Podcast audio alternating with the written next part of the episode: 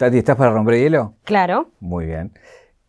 ¿Qué, qué pensás que, que significa que alguien como vos haya lle- llegado al lugar que llegó, digamos? Definamos alguien como yo. Alguien como vos, en- con la historia que tenés, quizás eh, me atrevo a decir, a un pibe por ahí se lo reconocía antes, y igual se te dio ese lugar y, y tenés ese lugar eh, por toda tu historia, pero también, digo, ganándosela eh, con sacrificio, ¿no? Sí, yo creo que es un lugar ganado. eh, que, tenía que llegar en algún momento. Eh, fue, fue cambiando a lo largo de toda mi vida la, esperanza de que llegue Red Bull o, o a estar en Red Bull de alguna manera. En un principio fue compitiendo, después fue produciendo, que es como lo más claro en mi vida, y apareció como hosteando, ¿no? Con, algo re distinto a lo que tenía planeado, pero pero llegó, es un capaz a cualquier otra persona, no sé si se lo hubiera dado antes el lugar, porque era un lugar muy cerrado hasta hace varios años, como que desde, desde el under se veía que era un lugar súper elitista o que estaban ahí solamente tres o cuatro personas. Eh, y de la nada empezó a cambiar un poco el juego en la movida, tanto en el under como en, las grandes ligas, empezó a moverse todo y es ahí donde entré un poco en base a bueno, el sacrificio y todo el trabajo. Eh, así que no sé si a un pibe se lo hubiera dado antes. Un viaje, un viaje, una vida, un recorrido, una reconstrucción. Caja negra, caja negra. Todo queda registrado en la memoria. Hay una cuestión que siempre está ahí flotando, que es una cosa es llegar y otra cosa es mantenerse. Sí. Eh, este año está la Red Bull, eh, la número 15, con todo lo que significa. Eh, y bueno, la pregunta es si serás nuevamente la host o no de esta Red Bull. Pero no quiero que me la contestes ahora, sino que me la contestes después. Maldita sea. Pero antes de desandar ese camino, quiero recorrer un poco, porque hay como varias facetas tuyas. Uno tiene que ver con la organizadora, que creo que es el lugar donde vos crees que más cómoda te sentís. Aquella que también entró a las plazas a, a freestylear, a rapear, y la host, digo, se fue diversificando, ¿no? Sí. Pero quiero ir al- primero a la parte más organizadora, que es verdad que, digo, ya desde chiquita lo tenías eso, tipo cumpleaños sorpresa a los seis años. Sí, le robaba la agenda a mi mamá y llamaba a personas que hasta no tenía que llamar. ¿Viste? Cuando de la nada te cae un sota ahí que decís, ¿para qué? Claro, la nena. Eh, sí, sí, desde muy chiquita. Eh, Pero ¿cómo fue eso? Contame esa anécdota, ponele, ¿qué es lo que hiciste? Claro, yo era tipo el cumpleaños de mi mamá y, y yo tipo hacía como mínimo emprendimientos en el trabajo de mi mamá o en el de mi papá y vendía cosas, tipo iba al kiosco, compraba un montón de cosas eh, con plata de mis viejos, ponía un kiosco en su oficina, entonces era tipo, nada, estás en la oficina, no tenés que salir a comprar, comprame a mí, obviamente más caro, como mi madre y mi padre eran jefes, entonces era como, le vas a comprar a la hija del jefe. Eh, y ganaba plata que la reinvertía y seguía como moviendo la rueda. Iba a comprar y tal. ¿Con qué edad esto? Y cuatro o cinco años, seis. Y claro, en una de esas le, era el cumpleaños de mi mamá, mi mamá no sabía qué iba a hacer y yo un día dije, bueno, le robé la agenda donde ella estaba trabajando, agarré a mi abuela, a mi hermano y a la chica que nos cuidaba y era tipo, bueno, yo voy a llamar a todas estas personas, vos hacé la comida, vos limpia todo para que esté todo en condiciones y el 7 de julio eh, a tal hora van a venir todas estas personas. Y claro, de la nada tenías a toda la agenda sin tener en cuenta que había personas que eran como ya no gratas en la familia. Pero obviamente venían por cordialidad de que los invité yo y era como, claro, la nena. ¿Qué dijo tu vieja? Nada, siempre súper agradecida. Capaz mi abuela le decía como, che, hacete la sorprendida, está haciendo esto. ¿Querés a que pongamos un filtro? Ya después cuando lo traté de hacer varias veces había ciertos filtros como, bueno, está bien, a tal persona no la llames, esto no lo hagamos así. Eh, pero mi vieja siempre, sie- siempre se puso a la 10 de decir, ah, qué bueno que todo esto, siempre con buena cara y, y aceptando todas las ideas que yo tenía, como que me reseguían lo creativo mi mamá. ¿Qué hacen, tu- qué tus padres para saber, digo, Mi vieja es eh, empleada municipal eh, del gobierno de la ciudad desde, desde hace varios años ya, trabaja en el área de cultura, eh, comunicación, publicidad, y mi viejo es escritor, editor y gerente editorial. O sea, es un escritor bastante conocido dentro Sí. de lo que es el, el rubro. Por ahí contarle a quien no sabe y capaz esto le sirve para que venda más libros. Aprovechémoslo. Eh, mi viejo es el escritor de Los ojos del perro siberiano, eh, el libro que han leído el 90% de los jóvenes de mi edad, lo han leído.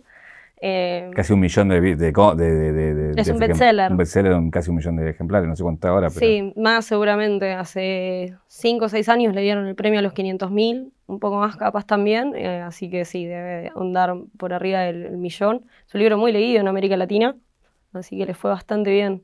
Eh, y también por eso tiene que ver como mucha gente le costó bastante entender que este tatuaje tenía algo que ver con la tapa del libro de mi papá. Es un libro que salió dos días después de que yo naciera, además, o sea, como que está muy ligado a mi, a mi vida. Si bien lo leí recién el año pasado en pandemia, eh, ¿Y qué te pasó cuando lo leíste? Porque digo, conectaste con algo que tu papá hizo cuando vos estabas en la panza de tu mamá, digamos, ¿no? Sí, antes también. eh, le costó, por lo que sé, estuvo cuatro años escribiendo Los Ojos. Eh, todo el mundo llora por la historia y mucha gente ha venido y me ha dicho, lloré con el libro de tu papá un millón de veces, cada vez que lo leo lloro. Eh, a mí me pasó de llorar porque me parece una obra muy bien escrita, que, que es muy fiel a lo que es mi viejo de escribir cortito, por eso le va también en Twitter. Eh, como que lo veo bastante en ese escrito y nada, que es mi papá, o sea, que, que pude conectar con eso, con eso que capaz no sabía si iba a llegar a conectar antes de- del gran escritor. Como que mi primaria era re común, tipo, profesores de lengua que vengan y me digan, tu papá escribió tal libro y era tipo, sí, ya sé, basta. Por favor, dejen de llamarme la hija de Tony, ya lo sabemos. Eh, pero bueno, pude conectar también con, con mi papá, que era lo que para mí era más importante, eh, no tanto el escritor. Bueno, a tu papá ahora le deben decir, sos el papá de Tati, Sí. basta, ¿no? Sí, le pasó en una charla en Colombia. eh, eh, la editorial en la que salió Los Ojos es, es- era colombiana. Y, y le pasó en Colombia dando una charla de que de la nada empezaron a hablar del mundo del rap, trap, qué sé yo. Y mi papá, claro, chapea. sí, claro, conozco toda la movida. Y fue tipo, pará, vos sos el papá de Tati. Fue tipo media hora los pibes descontrolados. Eh, y después me mandó un mensaje tipo, boluda, me acaba de pasar esto, es rarísimo. Tipo, bueno, un poco la venganza, la venganza ha llegado. Sí, recuerdo él con su tweet con orgullo cuando te designaron host de Red Bull, que, Ah. lo, que lo, lo festejaba. Em, hay una historia muy particular de tu apellido también, ¿no? ¿Cómo es? Sí, del Santa Ana, de que es eh, descendiente de judíos realmente, del éxodo, eh, de uno de los grandes éxodos de judíos previo a la, entre Primera y Segunda Guerra, o previo a la Primera, a la Segunda Guerra, por mucho de que los judíos migran a España, y hay muchos apellidos que acá son re comunes, como puede ser Pérez, López, Hernández, Fernández, todos terminados con S, son mínimas modificaciones que le hicieron los judíos a sus apellidos, a los apellidos comunes, para no ser encontrados por los regímenes eh, dictatoriales de esa época. Santa Ana es uno de ellos. Eh, el apellido español es Santana, como el guitarrista, y Santa Ana no, no se sabe realmente de dónde viene porque es, pre, es del, no sé, 18, es como el- la primera persona que se encuentra es acá en Argentina, que es mi bisabuelo, Antonio Santa Ana. Y son pocos, digo, Muriel Santana es familiar tuya. Sí. ¿Qué, qué viene a ser? Es la prima de mi papá. Mirá. Es la hija de Walter Santana, que es el hermano de mi abuelo. Era el hermano de mi abuelo, que también fue un gran actor de teatro de la época dorada del Teatro San Martín, el primer actor ciego de Argentina. Mirá qué loco. ¿Qué- ¿Tenés alguna cosa más de tu familia así que nos quieras contar? No, no sé. en este momento de los Santana me acuerdo de eso. Eh, hay también una historia que tiene que ver con eh, esta cosa de organizar. ¿Cómo, cómo es la historia esta del bullying que sufrías cuando eras, cuando eras Sí. chica? Mis padres me cambian de colegio, yo iba a, un colegio público en mi barrio, en, en Villa del Parque, y me cambian a uno privado en Chacarita. Y claro, cuando entro al colegio, por H o por B, siempre me hacían bullying por algo. Era tipo, o porque era muy flaca, o porque mis papás estaban separados, o porque me gustaba jugar a la pelota, o por H o por B, siempre. Entonces, en un momento, aprendí a hacer jabones y velas, que es como algo con lo que chapeo hasta el día de hoy. Y, y se me ocurrió empezar a hacer un emprendimiento, entonces venderle a los padres del colegio jabones y velas. Y como me empezó a ir bien, dentro de todo, mis compañeras que me hacían bullying querían empezar a, hacerlo, eh, porque, para ganar plata, digamos. Entonces, claro, empezaron a trabajar para mí con mi material y así evitaba que me hagan bullying. ¿Qué edad tenías ahí? Y esto fue en cuarto, quinto grado del primario, tendría, no sé, Nueve, diez 8, años, 9, claro. sí, 10 como mucho. Eh, hay la historia que de- después cuenta que, que, bueno, que descubrís un poco de casualidad todo lo que tiene que ver con, con este nuevo mundo, ¿no? De- del Sí. freestyle y demás. Eh, contame, ¿por qué esto lo descubrís en San Marcos Sierra? ¿Por qué estabas ahí y por qué terminaste en un lugar medio raro con gente que... que no tenía nada que ver con nada. Bueno, eso es un poco San Marcos Sierras, creo. Eh, ¿Conoces San Marcos? Conozco, pero bueno, contarle a la gente qué, qué también significa, pues es un lugar muy hippie, ¿no? Un Es, lugar- es uno de los pocos eh, pueblos agroecológicos del país, es el segundo pueblo hippie como conocido como tal, eh, y es mi pueblo y mi lugar en el mundo, básicamente. Eh, mis viejos se separan cuando yo tenía tres años, íbamos todos los fines de semana y nos hicimos muchos amigos allá, tanto grandes como chicos, entonces como que medio que mi familia elegida, como tíos, primos y tal, está allá en San Marcos, mis amigos de toda la vida son de San Marcos, eh, entonces era como normal que estuvieran todos los pibitos en la plaza. Es más, mi mamá se iba a tomar un café y yo me iba a jugar a la plaza y de la nada había alguien y yo le decía, che, decile a la colo que, que me voy a la casa de tal. Eh, muy de barrio, muy de pueblo. Es un lugar increíble. Eh, y nada, y un verano con un chileno, un francés, un cordobés y un cordobés que había vuelto de Centroamérica, que estaba como medio con una tonada distinta, eh, empezamos a zapar, que para aquella persona que no sepa lo que es zapar es, bueno, hacer freestyle, básicamente improvisar, y, y en un banco de una plaza, haciendo percusiones con una guitarra, de la nada empezamos a, a hacer freestyle sin saber que eso era freestyle. Eh, y meses más tarde, eh, como en esto, mi hermano me cuenta sobre batallas de freestyle, eh, muestra una batalla, creo que si no me equivoco, es de, es de Deto. No me acuerdo contra quién, pero sé que fue Deto. Ah, me parece que Deto contra Tata, porque a Tata lo tengo acá desde siempre.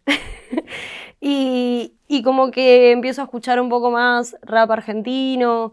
eh, siempre se escuchó mucho Los Cilia en mi casa, La Mala Rodríguez. Fue como que, ¿viste? Cuando vas atando cabos uno por uno, hasta que empiezo, encuentro una batalla de Mufasa versus Clan en Lapiceras Rotas, que era el abasto, eh, de lado enfrente al coto, y fue tipo, che, pará.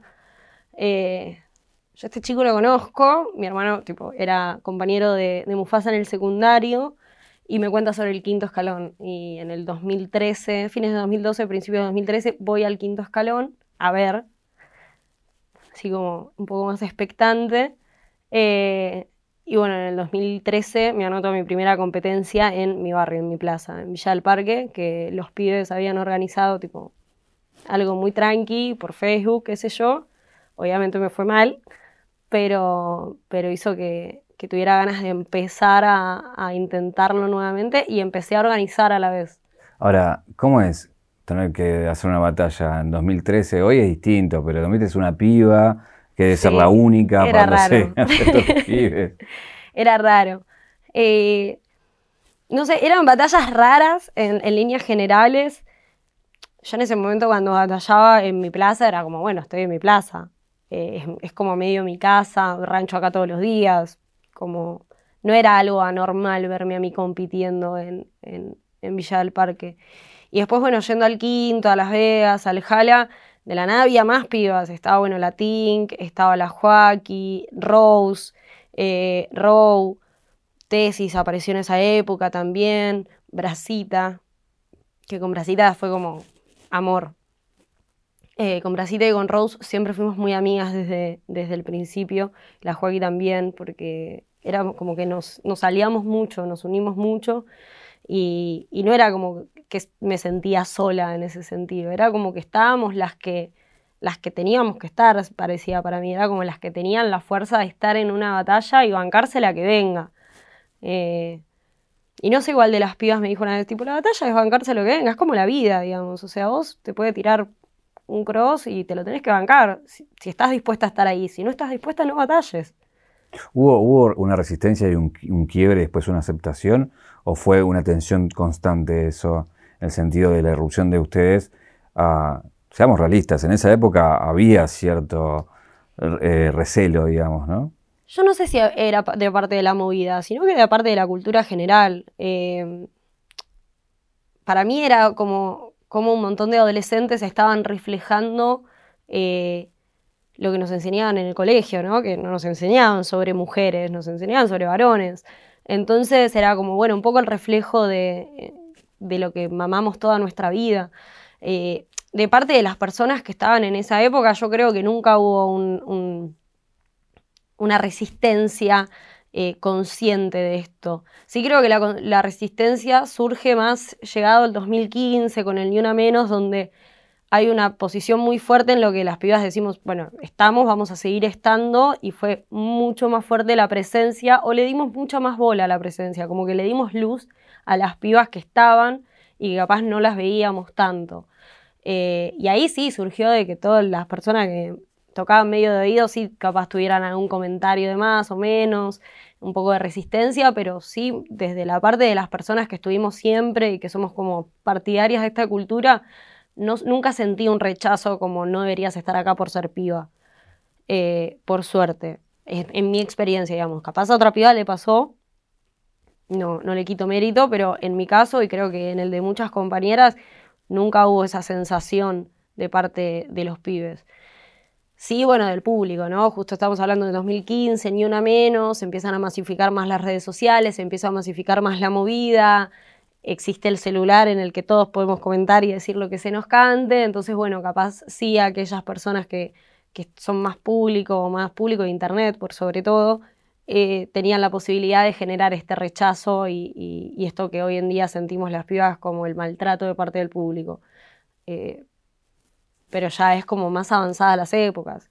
En 2013 nos manejábamos por Facebook y era tipo, hoy vamos a ir a tal plaza a jugar a la pelota y etiquetabas a 180 personas para que alguien te confirme. Ni siquiera era por mensaje. Eh, Ahí, em, ahora vuelvo al tema de las batallas, pero en el medio vos también hacías deportes. Sí. Y estabas como encaminando por ahí. ¿Qué, qué, qué, qué pasa? Fui a un colegio deportivo eh, y quería ser profesora de educación física. Siempre fui una persona que se movió mucho, tipo, lo corporal está en mí como muy a flor de piel. Eh, hacía handball, como deporte que me gustaba, handball y acrobacia aérea, después en el colegio tenía todos. En el 2013 eh, me fracturó el coxis Mira. con una caída, me caí de una baranda. Que además lo loco era que tipo, el coxis hasta los 25 años es un cartílago. A mí se me solidificó por esa fractura. Entonces, en ese momento fue tipo, tenés que estar un mes y medio sin moverte, sin poder hacer nada, tipo deportes de, alto impacto, es recomendable que no hagas más. Eh, claro, porque con, el, con la fractura nos empezamos a dar cuenta que había un montón de otros problemas en mi espalda que, que se profundizaron un poco con este tema. Entonces fue como, bueno, mira, tenés que hacer o con mucho cuidado o no hacer más. Y el handball no podés tener mucho cuidado.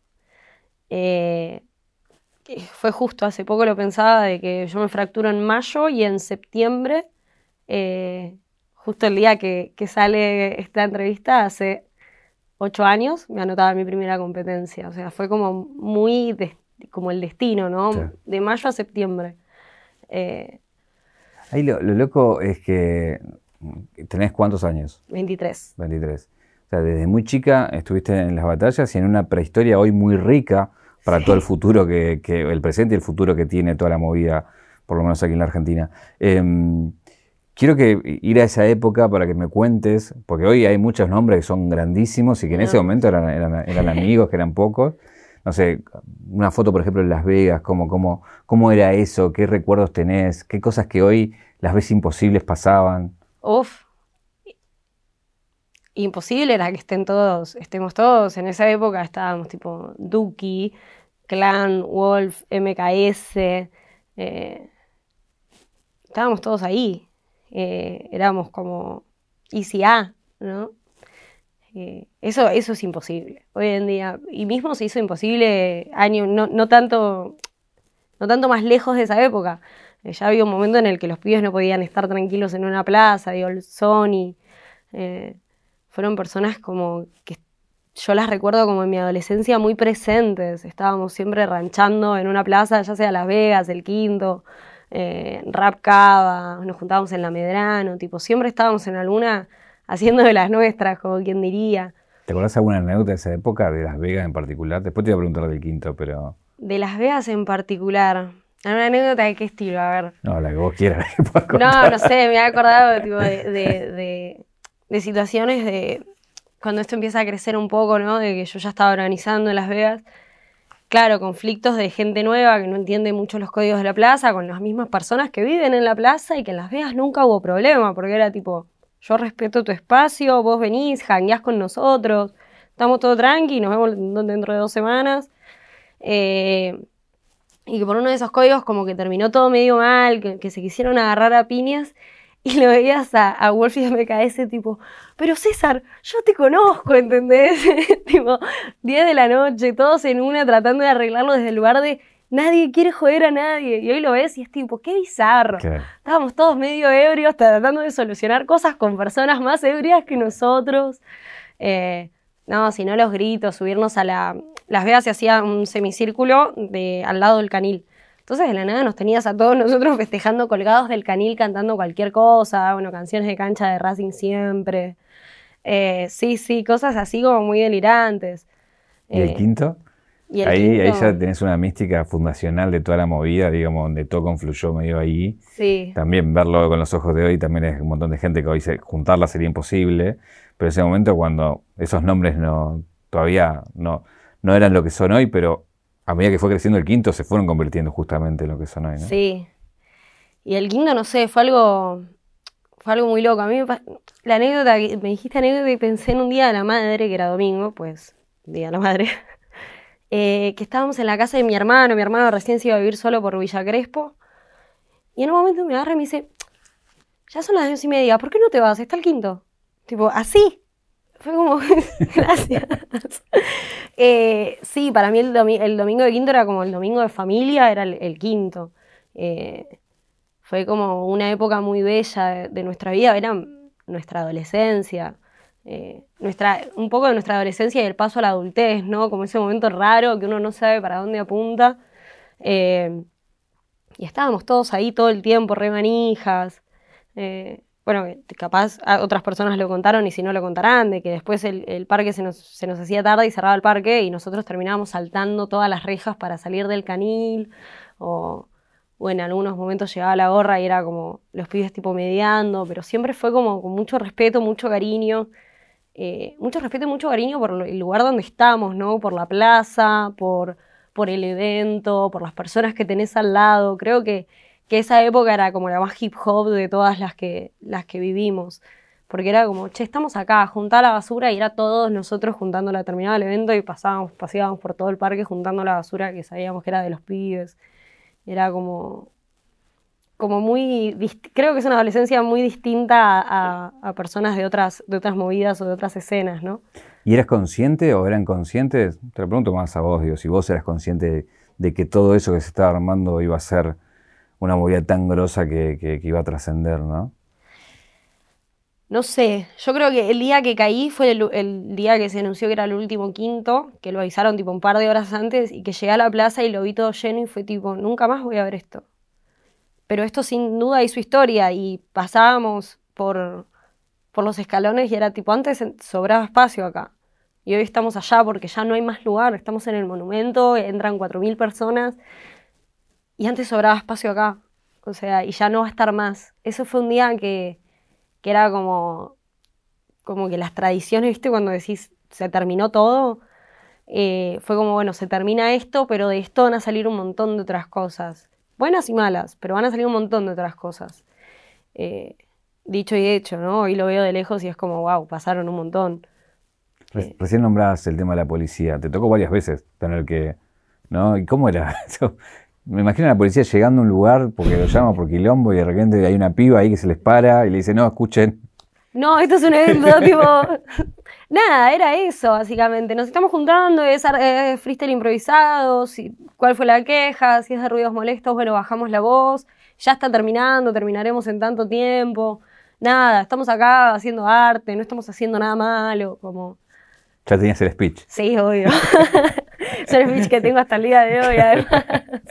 Eh, A ver, hay un, hay un claro, digo, irse hacia organizar, Digo, como que, nada, batallás, pero terminás inclinándote más por organizar. Sí. Y después, como que la vida te lleva a, bueno, no, nosotros queremos que esté acá, no que estés ahí organizando, que estés enfrente. ¿Cómo fue ese traspaso y, y como también sacarte una zona de confort que, que medio la situación te obliga, ¿no? A mí me daba mucho miedo estar arriba de un escenario, pero porque siempre me dio fobia estar en lugares con mucha gente. Era como, ¿por cuál es la necesidad de la gente de estar con más gente, tipo pegados? Volviendo un poco a mi infancia, digo, me crié en la feria del libro, eh, por razones obvias. Entonces, tipo, a la feria del libro había un montón de gente y había un momento que era tipo, tengo pánico de estar acá adentro. Y bueno, medio me pasó lo mismo. Cuando pasé de competir a organizar fue porque creía que necesitaba como meterle más fichas a la organización, que era el momento, porque el quinto estaba en pleno auge y era como, si sigo con tantas cosas abiertas, no voy a poder profesionalizar, profesionalizarme a mí ni a mi competencia. Entonces fue como una decisión bastante fácil eh, y que la verdad es que terminé haciendo lo que, lo que más me daba placer de, ambas cosas. Y después el paso de, de, organizar a hostear fue como, no fue tan un paso tan claro, fue como, bueno, vamos por los dos caminos a la vez. Eh, porque para mí era clave, era clave poder eh, hostear, me llega la propuesta de Juan para, para hacer cultura rap. En el primer momento le dije, che, ¿y de jurada? ¿No te parece mejor? Tipo, bueno, tendré la presión del público, pero no es, eh, no es tanto como ser host.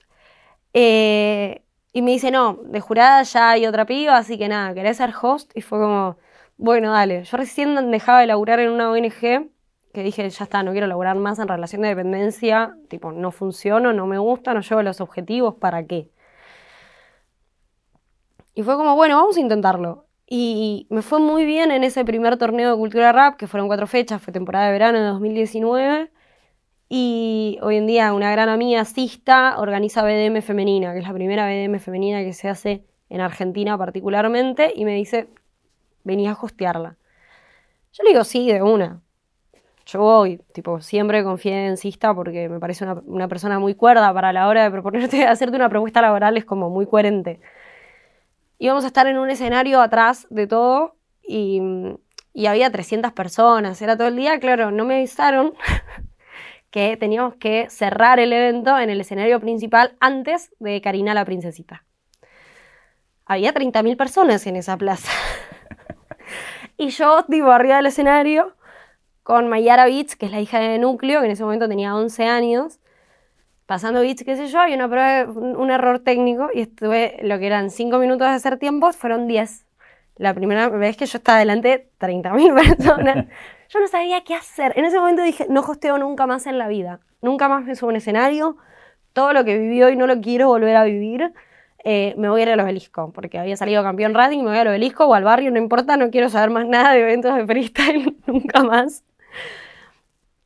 Pero después vuelve Cultura Rap y, fue como, más allá de que volviera a Cultura Rap, tipo, al día siguiente vienen todas las personas con las que estuvieron y fue tipo, lo hiciste muy bien. Eh, estuviste 10 minutos haciendo tiempo y es algo muy difícil para personas que no saben y lo hiciste muy bien. Nadie les cree, fue mi respuesta. Volví al Cultura Rap, volví a aceptarlo y en el medio se estaba gestando la triple F. Y fue como, en el equipo, ¿no? Que somos tres, eh, fue como, ¿quién va a hostearlo? Y automáticamente mis dos socios me miraron a mí como, vos. No, ni en pedo. Sí, sí, vos sabés que no sé qué. Y entre el Cultura Rap y el comienzo de la Triple F, que fueron, no sé, un mes y medio, dos meses, de, desde marzo hasta junio, fue como que dije, bueno, voy a enfrentarme a esto, a mi miedo de estar enfrente a la gente y lo voy a hacer. Y fue como ir a todos los eventos multitudinarios que había y sentarme en el piso en el medio de toda la gente como, no me voy a morir, no me voy a morir. Para poder superar eso porque me, me quedó tan, tan ese miedo a, pifiarle tan, a enfrente de tanta gente que me daba miedo subirme a un escenario adelante de 200 personas de la movida. ¿Te llevó a agarrar ataque de pánico en algunos de esos momentos? Eh, sí, soy una persona muy ansiosa. Eh, y sí eran tipo ataques de ansiedad de decir, basta. Eh, entonces era como, bueno, vamos a enfrentar mi miedo como se pueda, era ir a una plaza y sentarme en el piso con toda la gente para alrededor diciendo, no me voy a morir, por esto no me voy a morir, eh, como para entenderlo y, y, empezar a laburarlo desde el lado de si me genera tan, tanta ansiedad, si me da tanto miedo, todo lo malo que pueda salir es como, bueno, tengo que trabajar para que eso no pase, porque al fin y al cabo si me pasa todo esto es porque me gusta. Entonces voy a trabajarlo para que, para que dé más resultados. Qué rebuscada que soy. no, bueno, pero funciona así. Sí, un poco. Eh, eh, en el medio, bueno, e, este ascenso en, ir haciendo más cosas y demás te, da una visibilidad. Y bueno, está Red Bull, que es como hoy es el, lugar a, donde todo el mundo apunta y demás. Y eh, te convocan y empiezas a trabajar y después estás en el backstage y demás. Pero bueno, llega un momento de no sé si lo tenías ahí, estaba en tu deseo o no, o de nuevo la vida te puso en ese lugar. Decir, bueno, sos vos la host, tenés que ser vos la host de este evento que, para poner los números, fue el evento de la música más visto del 2020. Sí. Qué pánico. Sí, eh, no, no, yo no caí. Cuando, o sea, en un momento me llaman, me llama Federico Stewart y me dice, bueno, vas a ser host este año, vas a estar vos sola. O sea, se había barajado que capaz éramos dos y fue tipo, vas a ser vos porque vos podés, o sea, confiamos en vos. Eh, así que nada, y me llamará, no sé, en agosto, ponele. Yo hasta, hasta mediados de agosto me llama, yo hasta septiembre no le digo a nadie, porque no, no era consciente de lo que me había dicho. Cuando fue consciente fue como, wow, tipo, voy a ser host de Red Bull Voy a hacer juegos de Red Bull Argentina, que es una, tipo, uno de los países más vistos a nivel mundial. Va a estar compitiendo Tata, que era como, voy a morir. Eh, y era estar en, un espacio, era como, es un montón. Eh, para mí era como, no, no, no sé si puedo estar ahí. Lo laburamos mucho con mis amigas, de, nada, sí, estás ahí, te lo recontra mereces, que no te agarre miedo, que no te agarre nada. Eh, pero era como, ¿y ahora qué? Y, y bueno, Federico Stuart también un día antes de la Nacional me dice, igual acordate de tipo, estate lista mañana que te van a estar viendo 20 millones de personas. Ah, un amigo. Compañero, hoy en día mi manager. un copado de la vida. Eh, y yo tipo, nada, medio lo mandé a la mierda, como gracias por la onda. Eh, y al día siguiente era como, me dio mucho pánico al principio, tipo antes de entrar fue como... Para, no me cuentes, ahora voy a ir a ese momento. Quiero ir un poco a la previa, y esto es sin mala leche, te lo pregunto del mejor lugar. Venías de, sí. de un host con todo el peso que tenía Almicio, digamos, ¿no? Y tenías que ocupar ese lugar Eso fue lo... con la comparación que iba a tener. Y bueno, ¿era un, era un cuco, un monstruo internamente o no? Uf, Sí, sí, era saber que me iban a matar. Eh, cuando me lo, me lo dice Fede, cuando se lo digo a mis amigas, fue Tatu Frenchy me lo dijo así, todas mis amigas recontentas. Y Tatu me miró y me dijo, buenísimo, pero te van a hacer mierda. Una amiga, una amiga de verdad en la que te dice eso. Fue tipo, sí. Eh, y no sé si estoy preparada para esto. Y es tipo, bueno, prepárate porque te van a tirar con esto, esto, y empezó a salir como hater a decirme todo lo que me podían decir cualquier persona del internet. Y es tipo, a todo esto no le vas a contestar porque vos mereces estar ahí. Y era tipo, sí, yo me lo merezco. Y es tipo, bueno, repetítelo. Y era todos los días tipo, yo me lo merezco, yo me lo merezco. Eh, yo nunca quise que me comparen con él porque creo que dentro del circuito soy muy distinta. Mi manera de hostear es muy distinta del inicio. Y es como para Red Bull mismo, viendo el evento 2019, viendo el evento 2020, más allá de la pandemia más allá de todo, fue un cambio enorme en la manera. Eh, el inicio, tipo, lo admiro, lo respeto muchísimo porque realmente allanó mucho el camino para, para los hosts, tanto en Argentina como a nivel mundial, pero sí era como, no soy el misio, yo no tengo que, que tratar de ser el misio, tengo que ser yo de la mejor manera posible eh, y aceptar que me van a matar porque obviamente Bale va a tener fieles seguidores que, van a creer que, salir a bardearme a mí o, decirme dejarle tu lugar van a conseguir que yo me baje o que vuelva al inicio. Entonces era como estar tranquila en eso, no tan tranquila, pero tratar de, asimilarlo como desde ese lugar de yo no soy él, no tengo nada que ver con su manera de hostear. Eh, soy otra persona, soy otra cara, soy otras maneras y con esto con todo lo que ya traigo, vengo acá a quedarme. Y este es mi lugar. Como lo fue el de él, hoy es el mío y lo voy a defender a capa y espada. Eh, llegás a una, una, Red Bull bastante peculiar porque es en medio de la pandemia, lo cual no hay público, bueno para vos con todo esto que veníamos hablando. Hermoso para mí. Pero tenías a, a Aldeto, que si bien tengo entendido, creo que es la única persona que le piste una foto en tu vida. Sí. Ahí al lado. Coscu también ahí, eh, Visa, Litquila, y en el, y digo, y, y, y lo que estaba compitiendo, digo, Tata, Acru, y muchos nombres más que no quiero pecar, pues hay, Dani, hay un montón, Thiago. claro, hay un montón. Sí, sí. Eh, Sí, esos eran los que más presión me ponían. Eso, ¿cómo te jugaba todo eso? Todo eso que, que había que sostener y donde vos eras un eje central para sostener todo eso, ¿no? Para mí el eje central es Sone. O sea, ni yo. Yo en la prueba de sonido no entendía nada. Nada de nada. Nunca había hecho una prueba de sonido con Inier. No, no sabía. Y era tipo, el Sone. Que además el Sone es una persona que, que es un hombre de pocas palabras. Y vos lo ves y es todo correcto. Es un señor. Contemos quién es Sone para que, el que por ahí no- Sone es el DJ eh, oficial de Red Bull, eh, de, de FMS también, o sea, de, de grandes competencias.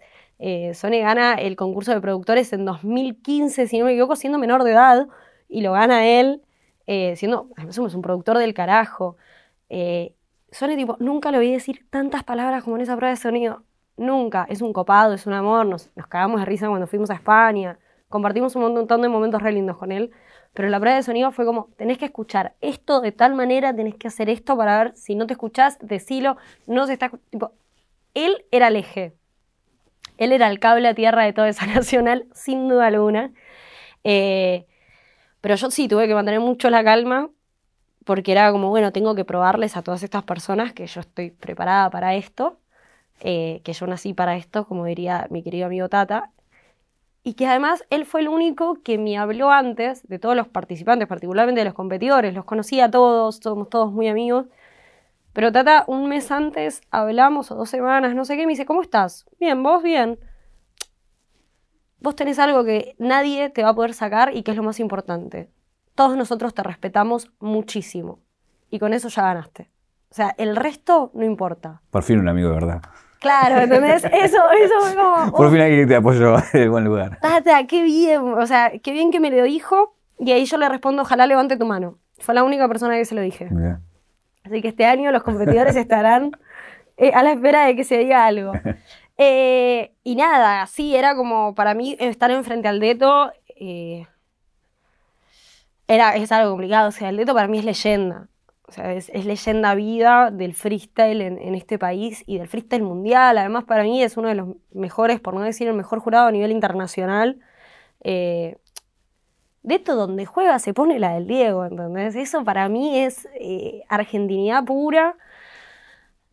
Por suerte creo yo que él estaba eh, muy concentrado en ser caster, que era algo nuevo para él, entonces como que me quitaba el precio. Cuando lo vi a él tan concentrado en lo suyo fue tipo, no, no me va a prestar tanta atención. Gané.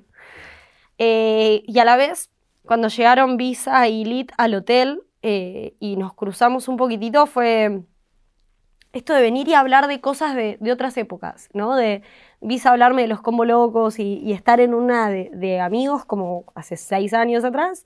Lit lo mismo, entonces fue como que volvimos a eso, ¿no? A que como somos todos amigos, todos nos llevamos bien, como que me dieron esa seguridad. Yo a Trueno lo veo recién en el, en el estudio. Con Truenito lo conozco hace millones de años, al padre, tipo, somos muy amigos con Pedro. Y era como, yo comentario que estaba a punto de hacer un chiste, que obviamente no hacía porque es red de la Argentina, no voy, a, no voy a descarriar mucho, el trueno me miraba y me la seguía. Entonces era como también esa tranquilidad cómplice de, de Mateo desde su lugar al mío. Es más, se ve varias veces que nos estamos riendo por algo que tipo como chistes medio internos, pero se, lo, se nos ve tipo a mí y que toma siguiente trueno y los dos estallados. Era porque eran chistes medio internos que bueno, que eso hizo que todo sea como más tranca. Ahora, eh, esto fue el evento más visto de la música del 2020. Te vieron millones de personas, Red Bull con todo lo que eso significa. ¿Qué fue lo que vino después de la repercusión de, de- de todo eso? De decir, bueno, nada, Tata campeón, lo hice, salió. No sé. No sé qué pasó después. Yo sé que bajé Eh, todos estaban muy contentos. Yo estaba como que no entendía qué pasaba, era como, ya está, ya terminó, que todo muy raro. Eh, por suerte los pibes, tipo los competidores, quedaron muy contentos con cómo hosteé y cómo nos, nos pudimos complementar.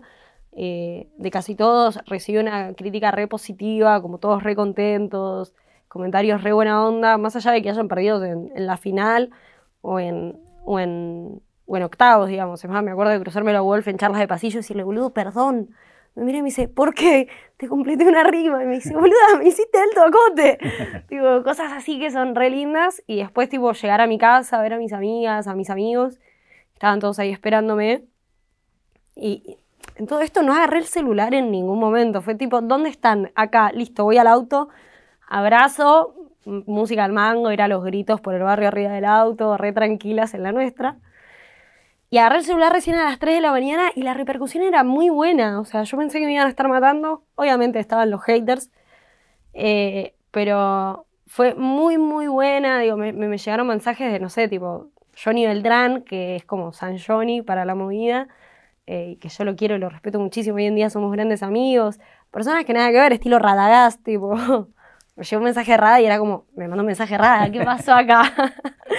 eh, y era como, wow, qué, qué cantidad de fronteras que rompió esto y qué buena recepción. Dos días más tarde me hackean el Instagram. un turco, no sé. Eh, pero bueno, tuvo Nunca buena supiste recepción. por qué eso, cómo No. creíste. No, no, me llegaron amenazas después desde un usuario haciendo como que sabía que era él, pero fue como, bueno, listo, ya está. No, no te voy a responder más nada, no existís, bloqueé a tres. Eh, fue muy gracioso. Hoy en día lo veo y me río. Fue muy desesperante porque nunca terminé de bajar la ansiedad de la nacional, que de la nada era como me están hackeando el Instagram, que mal que mal es mi herramienta de laburo. Entonces fue como, maldita sea. Eh, pero bueno, sí, lo pudimos solucionar. eh, por suerte y, nada, también la- fue como, bueno, listo, esto era la, la mala, la parte mala de todo lo bueno era la parte mala, ya está, ya lo pasamos, y acá para adelante todo lo mejor que se pueda, con obviamente todas las cosas malas que vendrán, por supuesto.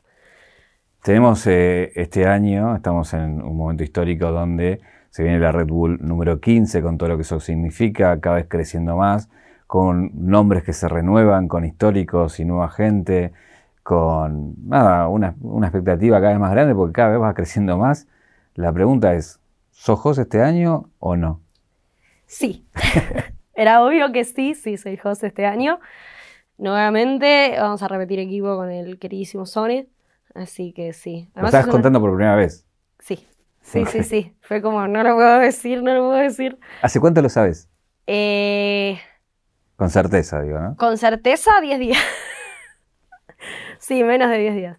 Eh, que está todo cerrado y confirmado, pero sí. ¿Y cómo lo recibiste? Re bien. eh, re bien. Fue como, bueno. También era como al estar en debate y sobre la mesa era como, bueno, genial, yo voy a ser host, entonces tengo que venir con algo más renovado. Entonces, bueno, es como ir buscando nuevas energías y, sabiendo que en la nacional vamos a mostrar otra cara mía eh, y vamos a hacer otras cosas y va a ser distinto.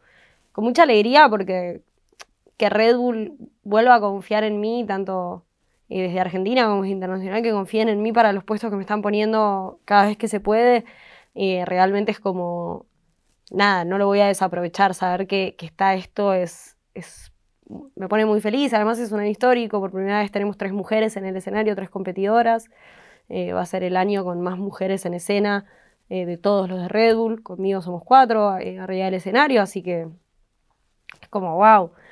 Eh, 15 años de batalla, este es mi segundo año consecutivo, que también es como, pa, qué, qué sopetón, ¿no? Qué, qué- qué raro. Eh, sacándolo al misio, creo que nunca se vieron, se vio más de un año a un host. Entonces, ahí. Y con también esto de la experiencia, la primera vez que muchos medios miedo ya no vas a tener, Claro. seguramente vas a poder nada, hacer otras cosas. Y también esto que decías, no te voy a pedir que me digas eh, predilección, pero quizás como pasó en Colombia, quien te dice puede ser que una mujer también. ¿Te imaginas? Me, me vuelvo loca. O sea, me largo a llorar arriba del escenario. eh, que lo conduzca el caster que le toque o la caster que le toque, no sé, que, que lo termine este evento a alguien. Si sale campeón alguna de las pibas, yo me largo a llorar. eh, sin duda alguna, por sobre todo porque las tres que están, tipo Brasita, Saga y Vid, son personas que conozco hace varios años, por sobre todo Baraza, obviamente. Eh, a Vid es la que menos conozco, pero, pero por suerte la conocí por el semillero el año pasado y son personas que quiero mucho. Entonces llega a pasar eso y va a ser como, no, no van a salir palabras de mi boca hasta que entre en, en conciencia nuevamente. Más allá de esta observación de, de, las chicas, digo, ¿qué particularidades tiene esta Red Bull de, de, este año con diferencia a las anteriores, digamos? Muchas caras nuevas, muchos estilos nuevos. Tenés un Barbarroja, un Huff, eh, un Larrix. Creo que más o menos la mitad de la lista son debutantes. Y eso es un montón. Eh, tenés como un D-Book que ya compitió en Red Bull, pero vuelve en otra manera, en otra faceta. Los vas siguiendo un poco eh, en el under y te vas dando cuenta que están como muy prendidos. Nada esto, tenés un Barbarroja que tiene un estilo muy similar al Tata y muy similar a Jesse Pungas y a Larrix, pero que va por el humor. Y Jesse Pungas, que es muy parecido a todos estos y que a la vez va como más por el lado hardcore. Y Larrix, que es como más eh, no sé, payasesco, que tiene muchas cosas españolas, eh, como estilos, caras. Va a ser como una renovación muy importante, digamos. Creo que es el año con, con menos favoritos de todos. ¿Y qué pensás que tiene Red Bull Argentina con diferencia al resto? De todo. Eh, y todo esto, creo yo. Tenemos una escena muy fuerte, tenemos un under muy presente, eh, una escena, una, unas plazas creo que cualquier persona de la Nacional que venga a sentarse acá te va a hablar de una plaza distinta.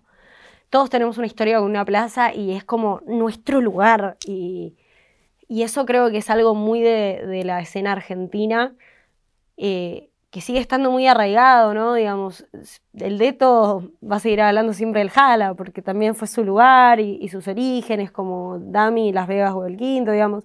Son cosas como que uno las tiene muy presentes, tenemos una variedad de estilos muy grande y por sobre todo tenemos un país enorme, que eso te da una variedad y una pluralidad de voces, una pluralidad de identidades que repercuten en el estilo sin duda alguna, entonces de la nada tenés como estilos de todo el mundo en un solo país.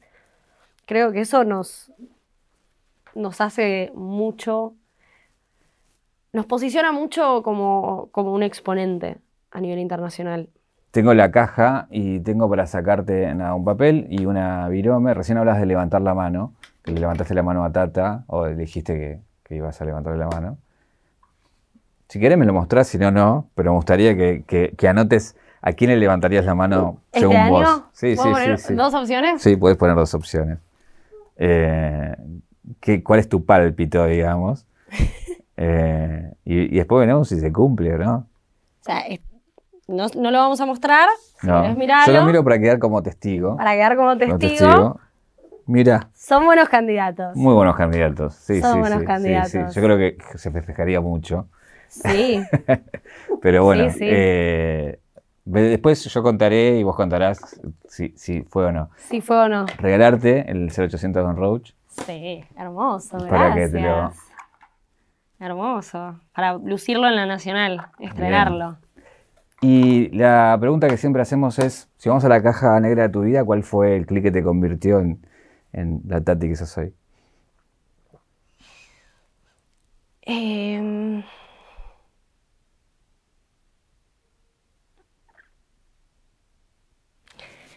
creo que el momento que dejé de competir y decidí organizar. Y la última pregunta que te quiero dejar ahí es, eh, ¿cómo imaginas toda esta camada, toda esta explosión? Si te, te, llevo a jugar, ¿cuál es el futuro de esto? De, esto que ya también está entre la competencia y la música y todo esto que se está armando aquí en Argentina, ¿no? Y un futuro más federal, sin duda alguna, un futuro con más caras, con caras de otros lugares, con, nuevas identidades. Creo que, que va a ir por ahí. Y la última pregunta, ¿qué te preguntarías? Sí, yo creo que es arte o deporte. Muy bien. Muchas gracias, Tati. Por favor.